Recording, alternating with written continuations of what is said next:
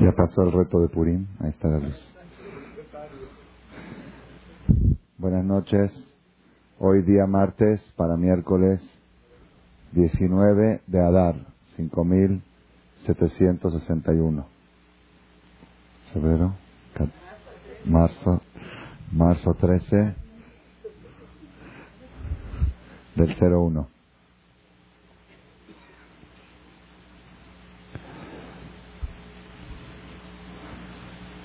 Estamos nosotros ahora en el calendario hebreo en los últimos 11 días del mes doceavo. El mes de Adar es el doceavo mes y estamos como una especie de terminando el año. Terminando el año. Como dice el Talmud, Arbar Shoshanim, uno de los años nuevos que hay es Behad Benisan, el primero de Nisan que va a ser dentro de 11 días, es Rosh Hashanah, es año nuevo, la Melahim, para los reyes, para las fiestas. Entonces prácticamente las fechas que nos encontramos son fechas de, se puede decir, fin de año. Fin de año. No vamos a explicar en la charla de hoy, eso lo vamos a dar en la próxima conferencia, que es el último martes del año. Vamos a explicar qué tipo de fin de año es. Así como existe año escolar, año fiscal, año escolar septiembre, año fiscal, ¿cuándo es? Marzo, va junto con Nissan más o menos, ok. Ok. Entonces ya, entre Purim y Pesach, ¿ok? Así como hay año escolar, año fiscal, año eh, gregoriano, existe también en el calendario hebreo, existen varias etapas que se consideran año nuevo, y una de ellas va a ser Nisan. Eso vamos a hablar la próxima semana, vamos a explicar cuál es la idea del año nuevo que está por entrar, cuál es el concepto, en qué, qué se relaciona con, con nuestras personas el hecho que es año nuevo. Pero de todos modos, el punto que quiero resaltar es que estamos ahora en una etapa de fin de año. Y fin de año tiene su fuerza, tiene su energía. Como decimos siempre, Tigle Shana Bekilelotea, que termine el año y sus maldiciones. Tajel Shano Virjotea, que empiece el año y sus bendiciones. Siempre que es fin de año, tiene una fuerza para terminar y liquidar todas las cosas negativas para poder empezar un año con cosas positivas. Estamos ahora unos días después de Purim. La semana pasada explicamos con amplitud la idea que está escrita en el Zohar Kadosh, fuente máxima de la Kabbalah, Yom Kippurim, que. Que el día de Kippur casi, casi se parece a Purim. Dimos una explicación, dijimos que seguramente debe tener mucho más profundidad, pero una explicación a nuestro nivel, que Purim es medicina preventiva, Kippur es medicina curativa. Porque cuando una persona está alegre por naturaleza peca menos. Entonces a través de Purim la persona tiene menos cosas que confesar en Yom Kippur. Y esa es, esa es la fuerza que tiene el día de Purim que hemos pasado. Y tenemos que saber una cosa. Cuando la Gemara dice, Mishenichnas Adar Marvin de Simcha, desde que entra el mes de Adar, se incrementa la alegría. ¿Hasta cuándo es hasta Purim? Ya después de Purim volvemos otra vez a Tisha B'Av. ¿Ok? A la depresión, a la angustia. No. Mishenichnas Adar. El mes de Adar es mes de alegría. ¿Quién le dijo al Talmud que el mes de Adar es el mes de la alegría? En realidad yo no lo sabía esto hasta que leí la Megilá este año. Sí, yo tengo 30 años leyendo la Megilá, ¿ok? Pero este año cuando estaba leyendo la Megilá en público, entendí y deduje de la Megilá misma, Megilá Esther, donde aprendemos que todo el mes de Adar es mes de alegría. No solamente desde que empieza Adar hasta Purim, sino es un mes de alegría. ¿Por qué? Porque ahí dice en la Megilá, Veajodesh Hashenepach Laem y Agon Lesimcha. El mes que se les convirtió, se les transformó a los judíos de angustia a alegría. Dice el mes, no dice la fecha. Al decir el mes, vemos que todo el mes está consagrado como el mes de la alegría. Y tenemos que saber, Rabotai, que aún para librar cualquier tipo de situación, cualquier tipo de situación, ya dijimos que para el éxito económico, para el éxito social, para el éxito matrimonial, educacional, para todo la persona requiere de este instrumento llamado simha, alegría. Pero tenemos que saber que no nada más eso. La persona, cuando se encuentra en crisis, cuando se encuentra en crisis, está escrito en los libros que si la persona se angustia, en ese momento se quiebra su suerte. El hecho de estar angustiado, itra dale, se arruina, se echa a perder su suerte. Si habría una esperanza de salvación, la pierde por medio de la angustia. Y eso es un secreto muy grande que tenemos que saberlo. Ustedes saben que hay una mitzvah muy importante de Bikur Jolim. Bikur Jolim. Bikur visitar el enfermo.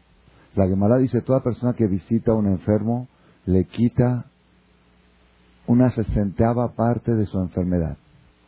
Entonces alguien preguntó, ¿y si van 60 personas a visitarlo, se cura totalmente? ¿Cuál es la respuesta? No, es una sesentava parte de lo, de lo que queda. ¿Ok? Es decir, se quitó una sesentava, siempre es un porcentaje de 60. ¿Ok? Entonces, e, existe un concepto de Bikur. Para nosotros, lamentablemente, Bikur Jolim es cumplir social. Social, tengo compromiso de visitarlo, está enfermo, jazito. Pero en realidad tenemos que saber que la raíz, la profundidad de Bikur no es eso. ¿Cuál es la mitzvah de Bikur Jolim? ¿Cuál es la mitzvah de visitar a un enfermo? No es la mitzvah solamente de visitar. Hay gente que va a visitar y se ponen a cotorrear y hablar de fútbol y hablar del base y del dólar y, esto. y al paciente que está en cama no le interesa que hablen de nada más que de su problema, más que de su asunto. Y cuando escucha a la gente que están hablando de otras cosas en su presencia, se siente, se siente como que es una especie de indiferencia, una especie de falta de interés y hasta a veces, hasta a veces, yo recuerdo una vez cuando en Guerión tuve que hospitalizarme por un cálculo renal, estaba ahí en urgencias, me estaban tomando, me estaban poniendo suero, era un día domingo y las enfermeras estaban ahí vacilando entre ellas mientras me atendían. Yo me sentía muy mal y que me estoy muriendo de dolores y ellas están vacilando. Bueno, pues ¿qué tiene que ver? Pues no, uno cuando estás al lado del paciente, lo único que tiene que hablar, entonces ¿cuál es la mitzvah de Bikur Jolín? La mitzvah de Bikur Jolín, explican los libros, es algo impresionante. La mitzvah no es visitar al enfermo, sino levantar el ánimo y el humor del enfermo. ¿Por qué? Porque un paciente con simja con alegría, tiene más probabilidades de salir adelante de su enfermedad con un paciente angustiado. Y esto lo leí en un artículo en Selecciones hace unos 15 años. Dice que tenían 30 años discutiendo los psicólogos con la medicina. Okay, los psicólogos decían que un paciente con un estado de ánimo alto tiene más probabilidades de salir adelante que un paciente que está decaído y deprimido. Y los doctores decían, no, esto es biológico, esto es psicológico, no tiene nada que ver una cosa con la otra últimos estudios que se hicieron, la medicina llegó a reconocer que el estado de ánimo del paciente influencia directamente en su recuperación y dicen que así que un paciente con estado de ánimo alto, alegre, tiene 80% de probabilidad de salir adelante que un paciente que está deprimido. Por eso hay que tener mucho cuidado cuando hay lo que nunca exista. A veces se les dice, hay, hay gente que dice, hay que decirle la verdad, hay que decirle que se va a morir, hay que decirle, hay que decirle lo grave de su enfermedad. Hay casos que sí, hay casos que no, hay que consultar, pero un punto importantísimo, ¿cuál es? Conservar el estado de ánimo del paciente. Y esa es la mitzvah de Bikur Jolín. Porque cuando un paciente está alegre, tiene chance de salir adelante. Inclusive, hay, hay muchas pruebas que se están haciendo al respecto. Yo leí en un artículo, me mostraron en inglés, me lo tradujeron al español, que existe una clínica en Estados Unidos que curan enfermedades con terapia musical. Entra el paciente con un problema, le hacen cierto tipo de terapia con música y, va sanando. Es un proceso un poco más lento, pero salen adelante, sin tomar nada de medicinas. Eso comprueba lo que dice la Torá, lo que dijo el rey Salomón. Dijo el rey Salomón, un estado de ánimo alto puede sacar adelante cualquier enfermedad. De Nefesh Negea, por un alma angustiada, ni ¿a quién la puede cargar? Así dijo el rey Salomón. Un alma un alma sana, un alma alegre puede cargar a un cuerpo destruido. Un alma destruida no hay cuerpo que la pueda cargar. El cuerpo puede ser fornido, fuerte, músculos. Si tiene por dentro alma destruida, no, el, el, cuerpo no puede cargar a un alma destruida. Y un alma sana puede cargar a un cuerpo destruido. Había un, un gaón, un jajá muy grande, se llamaba Gaón de Vilna. Gaón de Vilna, famoso hace como 200 años. Los doctores lo examinaron a la, a la edad de 70 años lo examinaron y dijeron que médicamente, médicamente, según las reglas médicas, este paciente está muerto. No puede estar vivo. Y él estaba no solamente vivo, vivo, estudiando, dando clases, dando conferencias. Hay una fuerza interior que puede cargar a un cuerpo destruido. Pero cuando el alma está destruida no hay cuerpo, por más fuerte que la pueda cargar. Eso lo dijo el rey Salomón hace tres mil y pico de años. Hoy la medicina llegó a reconocer este secreto cualquier tipo de problemas que, puedas tener, con un estado de ánimo alto tienes probabilidades de salir adelante, de librarlo. Hay un pasú que dice, hay un versículo que dice en el profeta, shalom tubalun. Con alegría saldrán y con paz se guiarán, tubalun, se manejarán. Este versículo naturalmente está hablando cuando uno sale de viaje. Con alegría saldrán, y así dice el libro Sefer Hasidim, la viuda Hasid escrito hace 700 años, prohibido llorar cuando se despide a alguien. Porque cuando salen con alegría, con paz llegarán. Ok, pues si salen, el que quiere llorar, que llore en la casa, no en el aeropuerto. Cuando van a despedir al final, tiene que despedirse con alegría. con una canción, con un salmo, con algo alegre. Porque la alegría en la despedida provoca shalom en el viaje. Ok, así está escrito. Eh, esa es la explicación natural. Pero hay una explicación más, más este, de Midrash, más metafórica, que dice, con alegría saldrán. ¿Qué saldrán? ¿Saldrán de viaje? No. Saldrán de los problemas. Saldrán de las loncas. A través de este instrumento llamado alegría vas a poder salir del pozo, salir del... Y ese es un... Nada más quiero contar así por, por curiosidad. Yo estoy seguro, no necesitamos pruebas de lo que dice la Torah, pero cuando uno ve una prueba práctica y más que sucedió en los días cercanos, pues le refuerza un poco más la, la fe en lo que uno está escuchando, está hablando. Hablamos la semana pasada de Purim, la receta, la energía, todo lo que hablamos Baruch Hashem. Me enteré que mucha gente llevó a cabo el ayuno y la, la todo se vio en todas las sinagogas. Baruch Hashem estaban repletas. Una persona que viene aquí, asiste en las mañanas a rezar, tiene ya como unos meses con un problema muy grave de, de fisco, de problemas de jacume. Y está, está, se veía un poquito deprimido, un poquito una de acá por acá, una de acá por allá, donativos para que Hashem le dé pida por mí, pida por mí, jajam. Y ya terminó, ya me dijeron que la semana que viene, ya me dijeron que la otra semana. Así tiene jalando dos, tres meses, que ya parece que ya, pero que no, que sí. Así estaba. El día de Purim, en la tarde, pasó por aquí a las cinco de la tarde, sé que cree jajam. Usted dijo que el día viernes hay que hacer fiesta de Purim a las, efectivamente le hicimos caso, a las 12 del día hicimos seudá, con alegría estábamos cantando, nos, nos reunimos, unos amigos, un poco de familiares, primos. Nunca en mi vida lo había hecho, lo hice porque usted lo dijo en la charla, en la conferencia. Dice, en la mitad de la fiesta me llegó la llamada del licenciado que está el tema resuelto. En la mitad de la fiesta. La fuerza que tiene la alegría para sacar a la persona de sus problemas, de sus situaciones, es in, si, supiera el ser humano, si supiera qué tanta fuerza tiene, no. Tenemos que saber una cosa.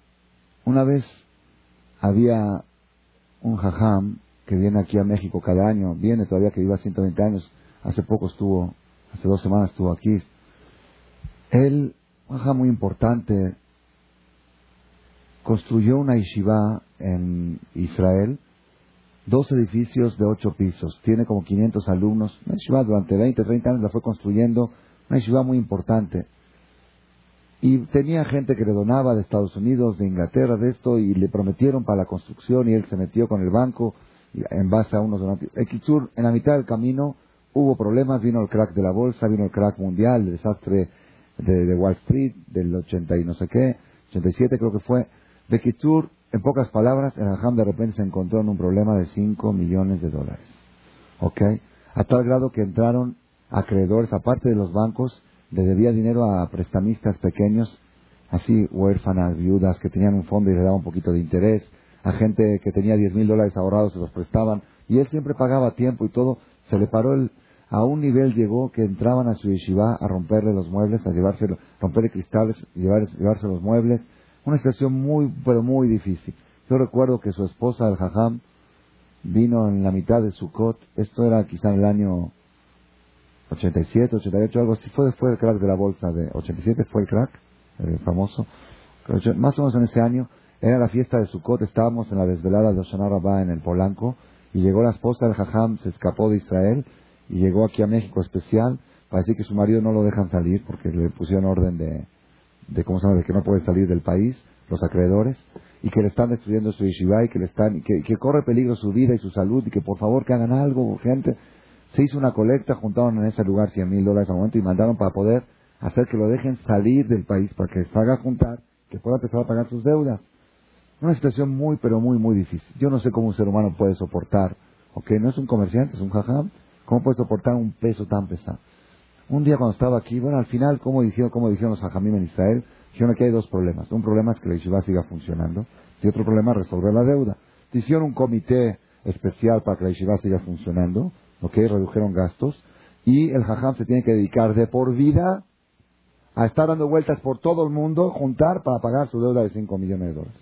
Esa era la sentencia. Así se hizo la alajá, un bedín, un tribunal de jajamim, así decidieron. Un comité para la yeshiva que siga manteniendo y el jajam dedicado toda su vida a pagar esta deuda.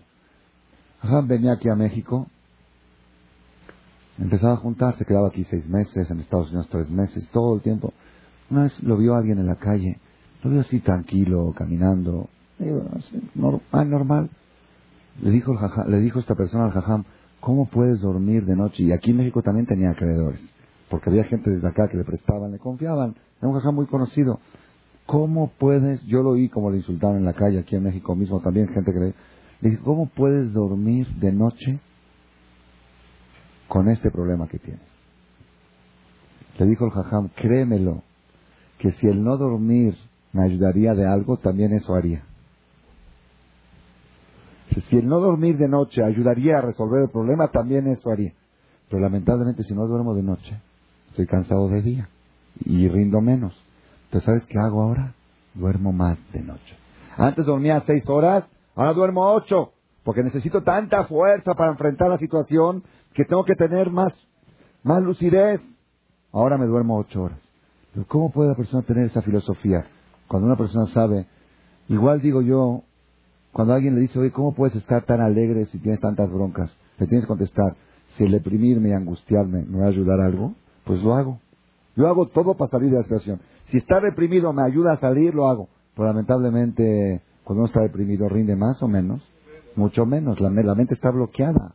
El corazón está bloqueado. Los horizontes están tapados. ¿Ok? Entonces, ¿qué tiene que hacer la persona cuando tiene un problema muy grave? Inyectarse doble dosis de alegría como tengo un problema tan grave, si alguien te encuentra en la calle y te ve sonriente y te dice, oye, ¿qué te pasa que estás tan alegre? ¿Qué te pasa? Dices que tengo tantas broncas que tengo que estar alegre para poder salir adelante. Si no, ¿cómo salgo adelante? Esta es la filosofía del judaísmo. Y créanmelo que funciona, ¿eh? Funciona, no estoy, no estoy contando cuentos. Yo lo he dicho esto hace unos años. Una vez me acuerdo aquí en la fiesta del Agba Omer. Tenemos una fiesta que hacemos cada año en el Agba Omer. Vino un señor que nunca venía, un señor mayor como de 60 años y se subasta unas velas, compró una vela, encendió y cuando fue a encender la vela de Abu Hatzira, dijo, yo quiero decir unas palabras en público, ¿me pueden dar el micrófono? Con mucho gusto. Un señor que no es orador, dice así, dice, yo había escuchado una vez en una charla del, rabino Males que dijo que cuanto más grave es el problema, más alegre debe estar la persona para poder librarlo. Lo escuché, pero nunca lo apliqué. Dice, hace dos meses, mi mamá sí cuenta él, su mamá, una señora mayor, de más de 70 años, 80 años, 75 años, estaba, entró en una situación de salud muy grave, llegó al hospital y los doctores le dieron 72 horas de, de plazo, ya que de vida, ¿ok? Y estaban todos los hermanos llorando y todos angustiados, y él también, él también estaba angustiado. De repente se acordó de esta charla, de esta conferencia, que dijo Jajam, cuanto más difícil es la situación, más alegre debe estar uno. Y en ese momento no es una persona ni muy religiosa ni nada, pero le entró la fe en las palabras de la Torah, en las palabras de Jamín. Dijo, voy a probar esta receta. Mandó a su chofer que le traiga una botella de arak al hospital. ¿eh? Él estaba en el hospital en la sala de espera, en urgencia, en terapia intensiva, en el tercer piso. ¿Ok? Y estaban todos sus hermanos llorando. Vayan por una botella de arak. Fue el chofer por una botella de arak, copitas. Y le sirvió a sus hermanos, lejaim, lejaim. Dijo, no te volviste loco. La mamá está en coma. 72 horas va a morir y este está brindando. Además dice, yo no sé, yo escuché que la persona necesita alegría para poder resolver situaciones.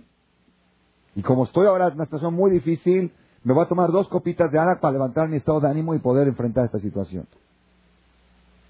Y así, y se puso a cantar y se puso en árabe a decir cosas de Kitsur, no sé qué.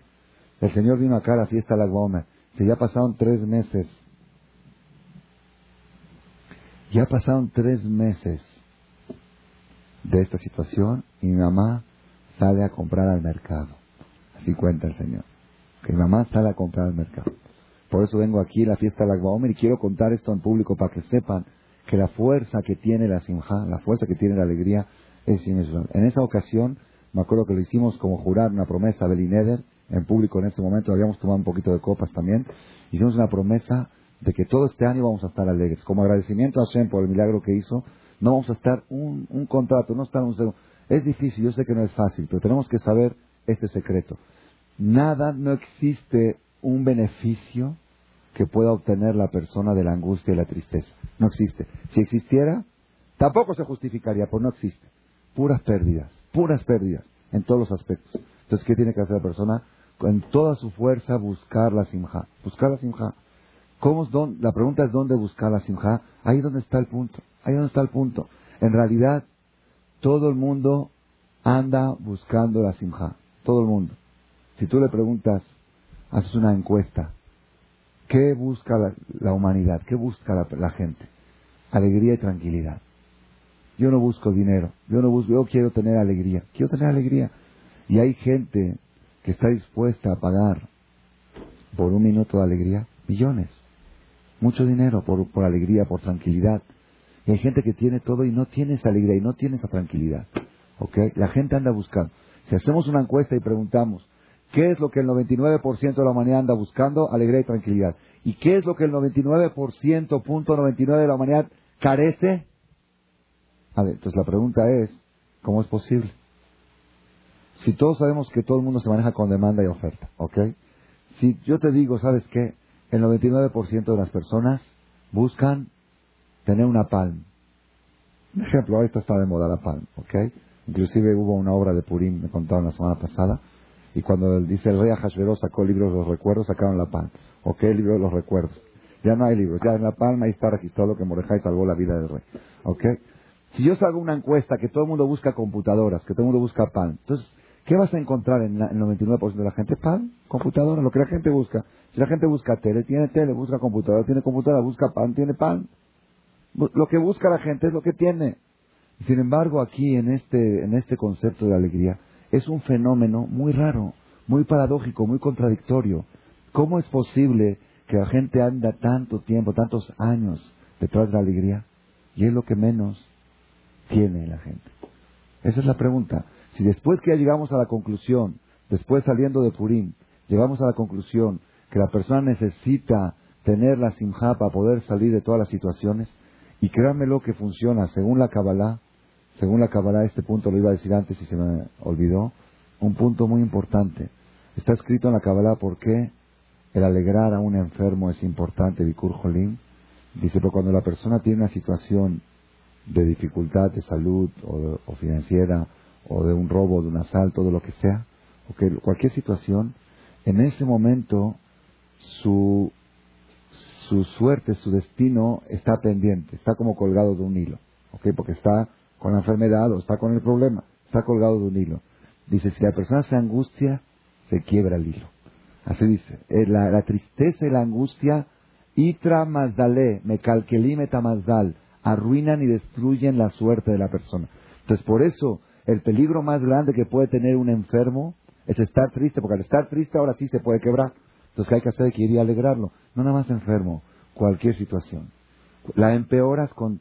Eso es lo que tenemos que nosotros salir con, la, con el mensaje de Purim, este mensaje. La pregunta es, otra vez, ¿por qué todo el mundo está de acuerdo? Lo que estamos diciendo ahora es universal. Todo el mundo habla de la alegría y la angustia la gente anda buscando, pero no la encuentra, no la encuentra. ¿Por qué?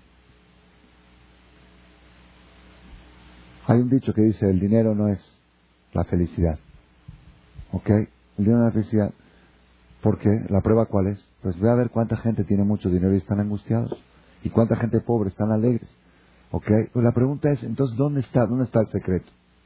Esta pregunta la formula el rey Salomón en el Cantar de los Cantares. Cantar de los Cantares es el libro más sagrado que tenemos en todas las escrituras hebreas.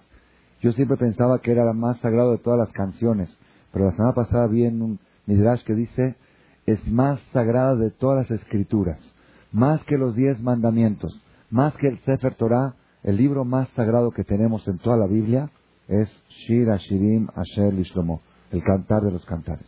Ahí en el cantar de los cantares, en el capítulo 3, el rey Salomón formula esta pregunta que estamos poniendo ahora, nada más que ustedes saben que el cantar de los cantares es como una especie de ejemplo de la mujer y el hombre. La mujer es el pueblo de Israel, el hombre es Dios. Y ahí dice la mujer así, en el capítulo 3, versículo 1, empieza así. Al Mishkaviv Alelot, cuando estaba acostada yo en la cama en la noche, dice la mujer, Bikashti afshi, busqué al amor de mi alma. Bikashti velo lo busqué y no lo encontré. Akumana me levanté, Vasobebaba ir, di vueltas en la ciudad, Vashevakim en el mercado, Barjobot en las calles, Abaksha busqué al amor de mi alma. Lo busqué y no lo encontré. Y ahí se repite varias veces esta frase, lo busqué y no lo encontré. ¿Por qué busco y no encuentro? Si el rey Salomón escribió en otra parte un secreto, el que busca encuentra. Hay una regla, hay una regla. Yo me acuerdo de chiquito, mi papá siempre nos decía, ay papá, se me perdió el calcetín, no encuentro, búscalo, lo vas a encontrar. Papá, lo busqué, no lo encontré. No lo encontraste. Dijo el rey Salomón, el que busca encuentra. Si una persona te llega a decir, busqué y no encontré, no le creas. No le creas que qué, que buscó. Créele que no encontró, pero no le creas que buscó. Entonces, hay una pregunta. ¿Por qué busqué el amor de mi alma? ¿Por qué busqué mi pareja? ¿Por qué busqué mi alegría? ¿Por qué busqué mi suerte? ti y no la encuentro. ¿Por qué? ¿Por qué no la encontré? Dice eh, lo que está diciendo acá, pero vamos a decirlo esto con una, una parábola, un ejemplo, un mashal más para entender, hay veces que un, un relato, hay veces que un relato te puede dar más que 10 horas de conferencia. Así, para tomarlo como una mashal, un, una parábola, un ejemplo, cuentan que así, que una vez en, un niño estaba en el templo, en el Knis, en Shabbat, en la tarde, ustedes saben que les dan premios para motivarlos a que vengan al Knis, es muy buena la costumbre desde, una vez estuvo aquí un viejito de, de Mitraim, un viejito que él tenía una escuela en, Egip, en Mitraim, en Egipto, era Mitri, y él nos contó así tipo, dice que el secreto para tener un Talmud Torah, para que los niños vengan al Knis, es darles premios. Darles premios, esa es costumbre de siempre. Entonces ahí repartieron premios y este niño se ganó un cochecito. Un cochecito lo ganó, estaba feliz con su cochecito. Saliendo del templo en la noche, acabando Shabbat, ven al niño que está llore y llore y llore. Le pregunta, ¿por qué lloras? ¿Qué lloras? ¿Qué pasó? Es que se me perdió el cochecito. Bueno, no llores, llorando no lo vas a encontrar, vamos a buscarlo. Se agacha el señor a buscarlo, no lo encuentra, dice a su amigo, ¿me, ayudas a buscarlo? Cinco o seis hombres buscando el cochecito del niño. Salen otras personas y dicen, ¿qué pasó, Jazito, el niño llorando? Veinte personas buscando, treinta. Al final, al final, todo el CNIS, doscientas personas saliendo, todos palpando el, el, buscando el cochecito del niño. Media hora y no lo encuentran y el niño llorando y llorando. Uno se le ocurrió preguntar al niño, dime, ¿te puedo hacer una pregunta? ¿Dónde lo perdiste? Dice, aquí a dos cuadras. Entonces le pregunta, le pregunta, dice, ¿y por qué, este, por qué, por qué estamos buscando acá? Dice, no, es que allá está oscuro.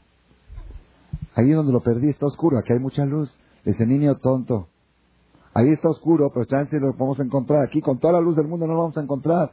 ¿Cuál es el error? ¿Cuál es el error de la humanidad? El error de la humanidad es que buscan la alegría donde hay luz y no la buscan donde está escondida. Ese es el error. ¿A dónde va la gente a buscar la alegría? A los lugares que hay luz. ¿Ah? Enciende, apaga, enciende, apaga. ¿Ok? Esto, lo otro. ¿Ok? De repente le dice, no, vamos a Marcela. Ni siquiera hay luz en la entrada, ahí está todo apagadito. Aquí estos focos apenas los arreglaron. ¿Ok? Apenas ahora estuvieron cambiando la balastra. No, ese es el error. El error es dónde buscas. ¿Dónde buscas la alegría? Dice el rey Salomón, al Mishkaviva Lelot, primer punto. Acostada en la cama en la noche, si ahí buscas alegría, olvídate. A ti. Ahora, si te levantas a buscarla, ya es un punto bueno. ¿Para dónde la vas a buscar? aquí, en los mercados, Barjobot, en las calles, va a ir en la ciudad. Velometzati. Kimache Abartimem. Cuando pasé después que ya probé allá y busqué allá y ya vi que todos esos son puros paliativos y calmantes, pero esos no resuelven el problema de raíz, como dijimos, no, no, no destruyen el, el virus de la infección que genera el síntoma. Entonces, cuando ya pasé todo eso, de repente, de repente un día llego a una conferencia, voy un fin de semana a un seminario, escucho unas palabras de Torah, escucho algo, y de repente siento clic, siento clic, y en realidad yo he estado, este año no, no fui a seminarios porque estuve muy comprometido aquí con trabajo, pero el año pasado salí a 10 seminarios en el, en el mundo entero, en Buenos Aires, cuando ve, ves gente que en su vida, una señora se paró y dijo, de mi vida he asistido a una sinagoga ni en Kippur. Dice, no, no sé lo que es eso. A mi hijo no le hice bar mitzvah porque tampoco no sé lo que es eso y no me interesa saber. Dice, una cosa quiero decir, lo que yo sentí estos tres días, este fin de semana aquí, no lo he sentido en mi vida. De repente uno siente un clic, siente algo diferente, algo que esto no es, no es igual, esto es algo diferente, ¿ok? Siente una paz, una tranquilidad. ¿Qué tiene que hacer la persona en ese momento? Dice el rey Salomón, estoy traduciendo el cantar de los cantares. Y cuando ya pasaste de todo eso y viste que no te... Y acá encontraste algo, un clic, que tienes que hacer? Ajastiv, velo arpeno, agárralo y no lo sueltes. Porque ¿qué sucede? La persona hace clic, prende, siente, pero después sale a la vida normal, va acá, allá, y dice, ya, está bien, eso fue, no se fue algo raro, fue una, una casualidad, siguen lo mismo, ¿ok? No, no, no, no, no. Si ya lo encontraste, no lo sueltes.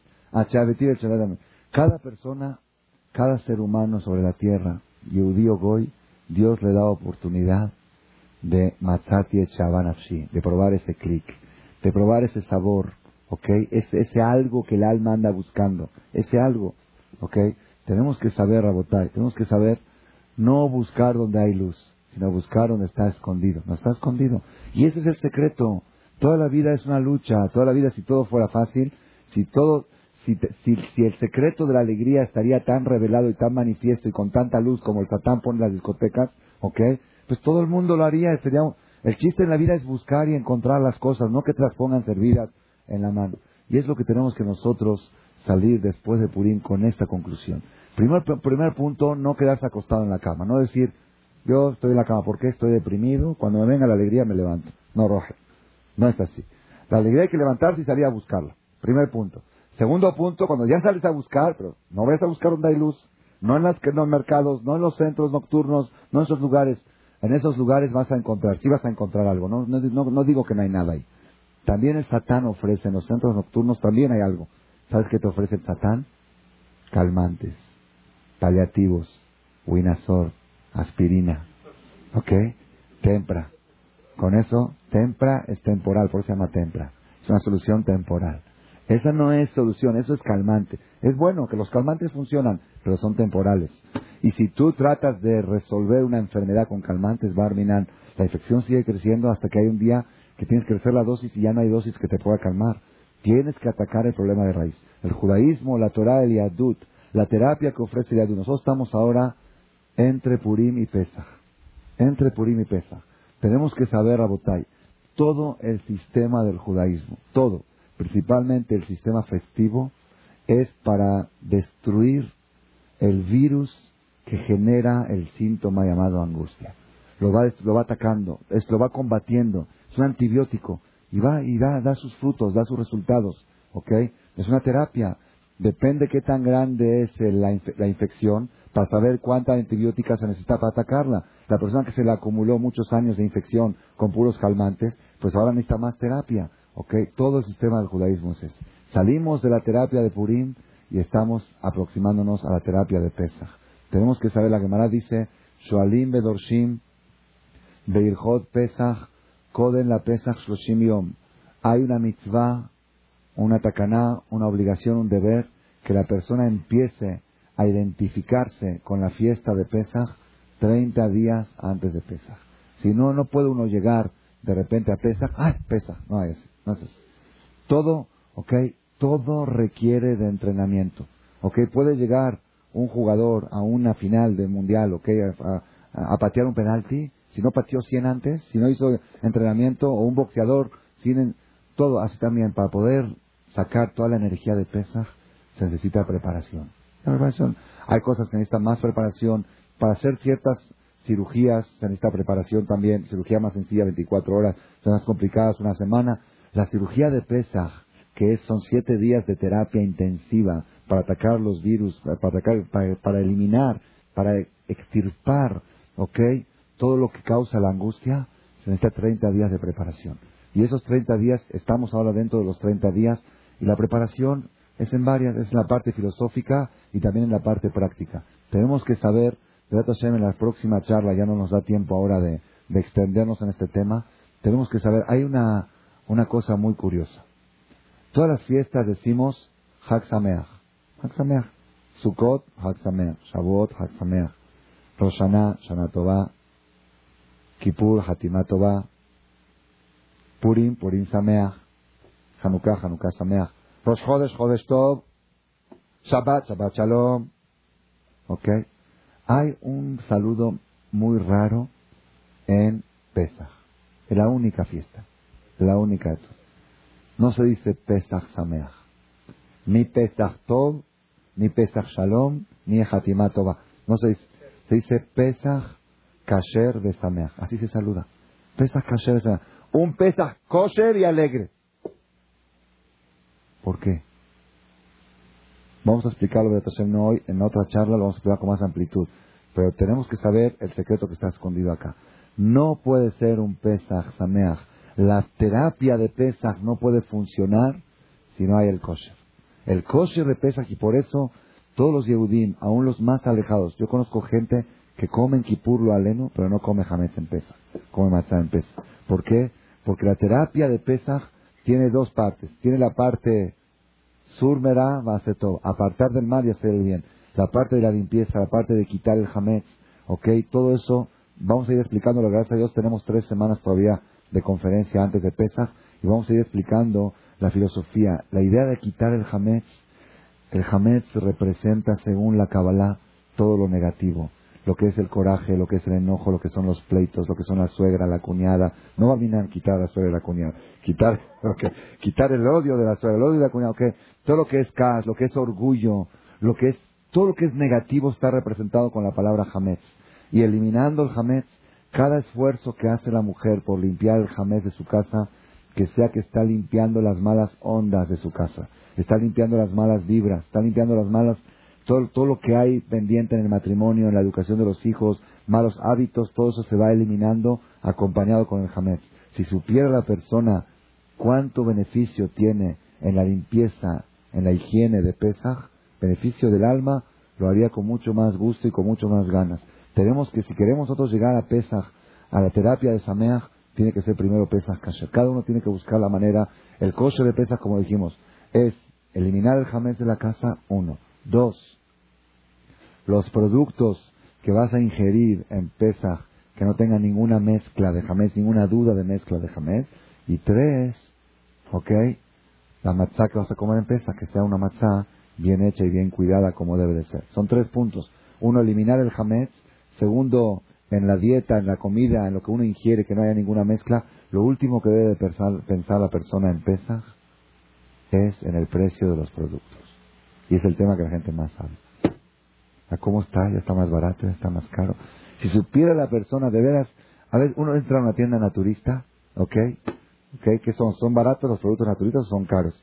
Se vuelve loco uno. Es carísimo. Un, una una cosita así, bueno, ¿qué tiene esto? Oro, es que así es, todo lo que es naturista es, es caro, es de la alta sociedad.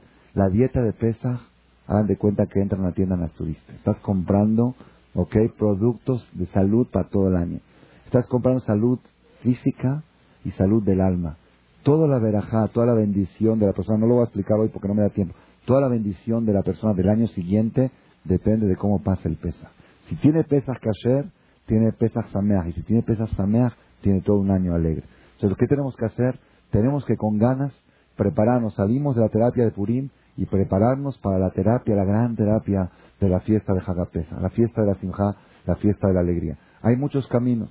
Más quiero terminar con una idea, con lo que dijimos de dónde buscar. ¿Dónde buscar? ¿Dónde buscar? Una vez escuché hace unos años una pregunta muy profunda y difícil de resolver. La pregunta es la siguiente. ¿Qué pasa con un judío yudí que nació sin saber que es judío. ¿Cómo puede ser? ¿Puede ser o no puede ser?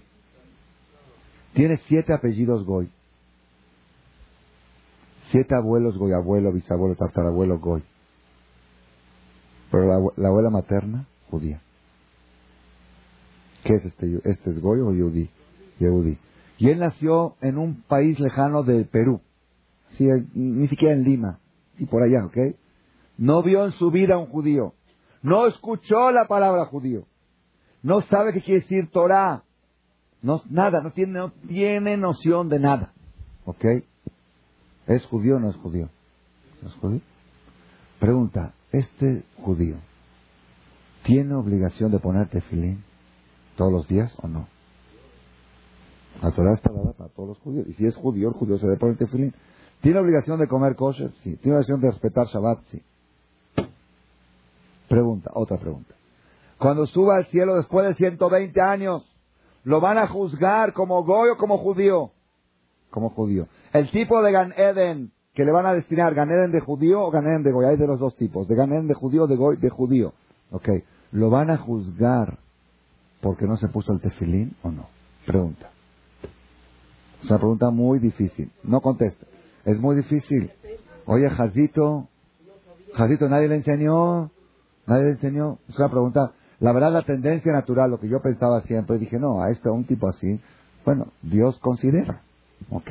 Jazito, no lo van a juzgar, ¿ok? Escuché hace cuatro o cinco años una, una, charla de un gran rabino, un rabino muy importante, digo que él hizo una investigación con los rabinos más grandes del mundo al respecto a esta pregunta. ¿Van a juzgar a un judío que nació en Perú, que ni siquiera sabe que lo es? ¿A uno que es descendiente de la Inquisición de marranos, de hace 300 años que no sabe que es judío. ¿Lo van a juzgar o no lo van a juzgar? contó un jajam, un jajam de Rabhaim Greineman, que tiene una tía que vive en Nueva York, en una ciudad de Nueva York, y en su edificio empezaron a venir puertorriqueños a, entrar a ese edificio. ¿Ok? Un viernes en la tarde, puertorriqueños negros así, y puertorriqueños, los un viernes en la tarde, la señora, la tía del jajam, subió con el vecino a pedirle, con la vecina a pedirle algo que necesitaba para Shabbat, un huevo, algo, se le faltaba algo, subió a pedirle algo. Y vio que la puertorriqueña, la señora puertorriqueña de 60 años, 70 años, estaba encendiendo dos velas.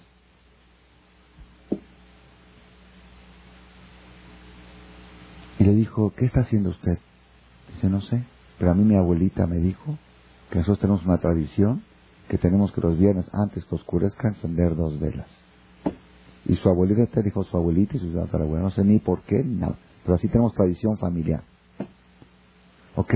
Un tipo de judío así, un tipo de judío así. Otro caso que hubo, para que vean hasta dónde puede, otro caso que hubo en Bélgica, en Bélgica, esto me lo contó un rabino de segunda persona, una señora le habló al jajam llorando, jajam, no sé qué hacer, no sé qué hacer, ¿por qué? Dice, yo soy viuda, dice, ya soy viuda, no tengo hijos. Bueno, ¿y cuál es tu problema? Se acaba de morir mi perro. ¿Puedo decir yo Kadish por él? Porque como no tengo esposo para que diga Kadish, no tengo hijos, ¿puedo yo decir Kadish por él? ¿Qué puedo hacer por mi perro, mi perro? Así estaba. Bueno, a veces, lamentablemente, como dijimos, eh, todavía sigue el cartel ahí en adopte un, un perro un gato. Adopta. El otro día vi una, cosa que decía, el hombre es el mejor amigo del perro. ¿Le gustó el dicho? Pues así, Después de ver ese cartel ya estoy entendiendo el refrán. Ya cambió, antes era el perro mejor amigo del hombre. Ahí está el hombre, están, están promoviendo adopción, jornada nacional de adopción. Adopte un perro, un gato. Entonces esta señora Jacita estaba tan encariñada con su perro y Jacita su marido, que es viuda no se preocupa, que no tiene hijos no se preocupa. Nada más la preocupación que tiene, ¿quién va a decir Cádiz por su perro? Por, ¿Qué así, así? Ya se acabó. Estaba muy encariñada con él, muy encariñada con él. Entonces el rabino me dijo, no, no, Cádiz por perro no se dice. Dice, ¿y qué? Y menos mujer, o que mujer no dice Cádiz tampoco. Entonces, ¿qué, ¿qué puedo hacer? Pero algo, quiero hacer algo, quiero hacer algo por el hermano. Entonces dijo, mira, te voy a decir una cosa. Yo leí en un libro que dice que cuando a alguien se le muere un perro, es bueno todos los viernes a la tarde encender dos velas de Yunishman del perro. ¿Ok?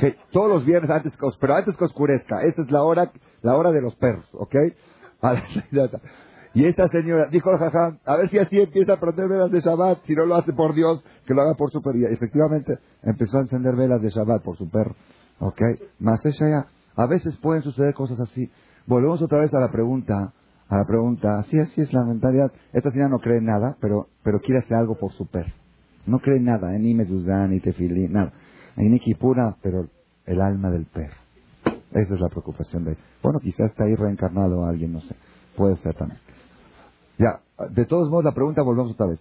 Una persona que no tuvo educación, que no le enseñaron, que nació en un país lejano, en Sudamérica, en la India, ¿ok? Pero es judío. ¿Le van a reclamar y le van a juzgar por no ponerte filín o no? ¿Sí o no? No es lógico.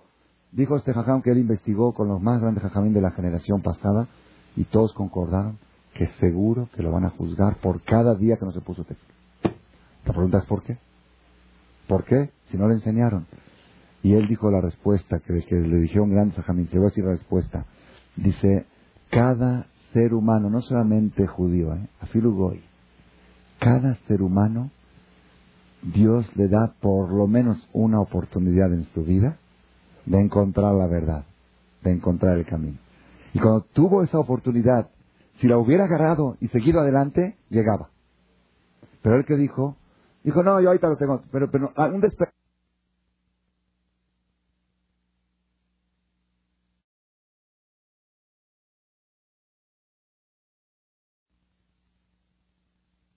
Sí, así es la mentalidad. Esta señora no cree en nada, pero, pero quiere hacer algo por su perro. No cree en nada, en ni Mezuzán, ni Tefilín, nada. En Nikipura, pero el alma del perro. Esa es la preocupación de él. Bueno, quizás está ahí reencarnado alguien, no sé. Puede ser también. Ya, de todos modos, la pregunta volvemos otra vez. Una persona que no tuvo educación, que no le enseñaron, que nació en un país lejano, en Sudamérica, en la India, ¿ok? Pero es judío. ¿Le van a reclamar y le van a juzgar por no ponerte filín o no? ¿Sí o no? No es lógico. Dijo este jajam que él investigó con los más grandes jajamín de la generación pasada y todos concordaron que seguro que lo van a juzgar por cada día que no se puso texto. La pregunta es ¿por qué? ¿Por qué? Si no le enseñaron. Y él dijo la respuesta, que, le dijeron grandes a Jamín, se va a decir la respuesta. Dice, cada ser humano, no solamente judío, ¿eh? afilugoy, cada ser humano, Dios le da por lo menos una oportunidad en su vida de encontrar la verdad, de encontrar el camino.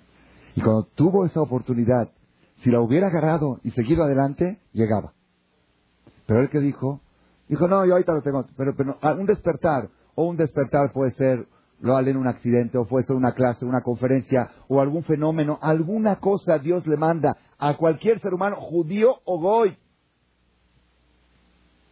Hay una, hay, yo conocí, conocí, estuvo en mi mesa de Shabbat aquí, una muchacha, ahorita está de moda, una muchacha, ok, judía de Chiapas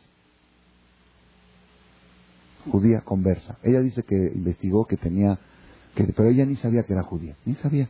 Así se ve prieta y todo, ¿ok? De repente no sé cómo le empezó a interesar algo, le empezó a interesar algo de, algo de judaísmo y empezó a, empezó a investigar, preguntó quién soy, quién es mi abuela, quién esto y algo, no se sentía, no sé algo, pero no tenía dinero, pobre, zapatista, o que no sé, algo, está de moda, no, no era zapatista, pero mamás de Chiapas, así de Chiapas. Yo la estuvo en mi mesa de Shabbat hace unos años, ¿ok? Esta, ella nos contó su historia, ¿ok? Cuando ella decidió de que tiene, que quiere investigar sus raíces y quiere investigar el sentido de la vida y cuál es la verdad, no tenía dinero. Trabajó de Igire, ¿ok? Y se viajó en aventón a Estados Unidos, en aventones. Se paraba en la Panamericana y pedía aventones, ¿ok? Paraba así, llegan hasta acá, hasta que llegó a Estados Unidos. Cuando llegó a Estados Unidos, ¿ok? Preguntó dónde hay judíos, le dijeron aquí no hay nada que hacer, si quieres algo te tienes que ir a Israel. Ah, no tiene ni dinero para comer, ¿dónde va a tener para el boleto del ¿Cuánto cuesta el boleto? 700 dólares. Se puso a trabajar de sirvienta en Estados Unidos en casa de judíos, buscó a propósito casa de judíos para juntar, y en tres meses juntó dinero y llegó a Israel. Llegó a Israel, dijo, ¿a dónde voy? Dijo, vete a un kibutz. Llega a un kibutz. Dice, no, yo esto, en Chiapas tengo mejor que esto, ¿ok? Esto no vine a buscar aquí, mejor me regreso allá ¿Qué vio ahí? Vida liberal, ok, todo lo aleno, todo lo que se ve ahí, lo aleno, lo alejen. El otro día, hace, hace 10 días, recibo un mensaje en el celular. Le habla no voy a decir el nombre, fulana, mengana, nombre y apellido, desde Londres. Por favor, se puede comunicar conmigo. No sé ni quién es. Un apellido yiddish y un nombre raro también. Nombre raro y apellido raro que no lo conocía. No sé ni quién es. Me reporté por curiosidad. Quiero saber de qué se trata. Entonces me dijo, soy una muchacha mexicana, tengo 28 años. Y me empezó a contar un poquito su historia. Ella muy liberal y ta, ta, ta, ta, ta ok, se fue de Akshara y no sé qué. Me contó, me contó como media hora en el teléfono su historia. Llegó a Israel. En Israel se casó con un goy. Conoció a un goy en Israel, se casó con él, se divorció de él en Israel. ¿ok? Después no sé cómo llegó a una yeshiva y no sé qué. Ahora tiene su novio en Londres. ¿ok? Y ahí tenemos un grupo de, de judíos de Gibraltar que viven en, en Londres, en Gibraltar, ¿ok? Y se reúnen todos los miércoles para escuchar un cassette suyo o del doctor Betech. ¿Ok? Todos los miércoles. Los miércoles se reúnen un grupo, ¿ok? Y le dicen, tú eres mexicana y no conoces a Rabino Malek y nosotros ni sabemos de México y lo conocemos. Entonces ella dijo, bueno, tengo que saber quién, de quién se trata. Me habló por teléfono y por favor me pidió que le mande más cassette porque ya se están acabando el, el stock. Entonces, ¿Por qué cuento esto? Todas las personas, Dios le da una oportunidad de encontrar el camino. Dios le da un chispazo, le da una... Nada más, ¿qué hace la persona? ¿Ok? ¿Qué hace la persona? Tap, cierra los ojos, tapa, no, ahorita estoy ocupado, no me interesa. O, como hay un dicho que dice, la verdad no peca, pero incomoda. Hay gente, hay gente que dice, me da miedo de ir a las charlas de Torah por si me llego a convencer. Porque eres cobarde. Si tienes valor, ve y discute. Y si te convence, pues qué bueno, qué bueno que a tiempo, qué bueno que te... Bien, puede uno, se puede uno equivocar 10, 15, 20 años y encontrar la verdad. Había una vez un señor, esto es una historia muy, muy interesante, más es allá, un señor tzadik, tzadik, tzadik, tzadik, muy tzadik. ¿Ok? Y él tenía un tefilín que se lo puso desde su bar mitzvah toda su vida. Un tefilín y lo cuidaba y lo un tefilín reliquia para él. Tenía, ok. A los 70 años, 75 años, alguien le dijo que tiene que mandar a revisar el tefilín. No, si es de mi abuelo, de mi abuelo. No, tienes que revisarlo porque cada cinco años hay que revisarlo. Cada día. Bekitsur tenía sino como 80 años, mandó a revisar el tefilín y salió que faltaba una palabra que nunca estuvo escrita. No que se borró, se borró, pues sí se borró. Una palabra faltaba, faltaba una palabra. Y un tefilín que le falta una palabra, el tefilín no sirve y todo y todas las verajot que dijo no sirvieron. Ok, el señor este dijeron mejor no le avisen porque si le avisan le va a dar un infarto y se puede morir. Ok, que no le avisen. Que, que le den otro, que no le avisen. Que si le avisen, que no le avisen, al final se enteró. ¿Qué pasó con mi tefilín? ¿Dónde está mi tefilín? ¿Sabes qué? Tenemos que decir la verdad, ese tefilín jamás fue kosher. Jamás sirvió. Se puso a bailar, el señor se puso a bailar, a bailar. Dijeron, este se volvió loco a bailar. Se tenía que sentar en el suelo a llorar. Dice, ¿por qué? Dice, imagínate si lo hubieran descubierto después de que me muera. Por lo menos ahora sé que me voy a poner una vez un tefilín kosher. Qué bueno que lo descubrió mientras estoy vivo. Si la persona descubre alguna vez en su vida la verdad, no importa cuándo sea, qué bueno que la. No hay que tenerle miedo. Hay un dicho que dice el Meir y dice, la verdad, la verdad es un poco pesada, por eso hay pocos que la cargan. A la gente le cuesta, pero tenemos que saber, es pesada, pero vale la pena. Vale la pena. Una vez, una vez estaba yo en una charla y era un poco de debate. Entonces una persona le preguntó al rabino, estaba un rabino dando la conferencia, dijo, rabino, le quiero hacer una pregunta, ¿es fácil ser judío o es difícil? Es buena pregunta, ¿verdad o no?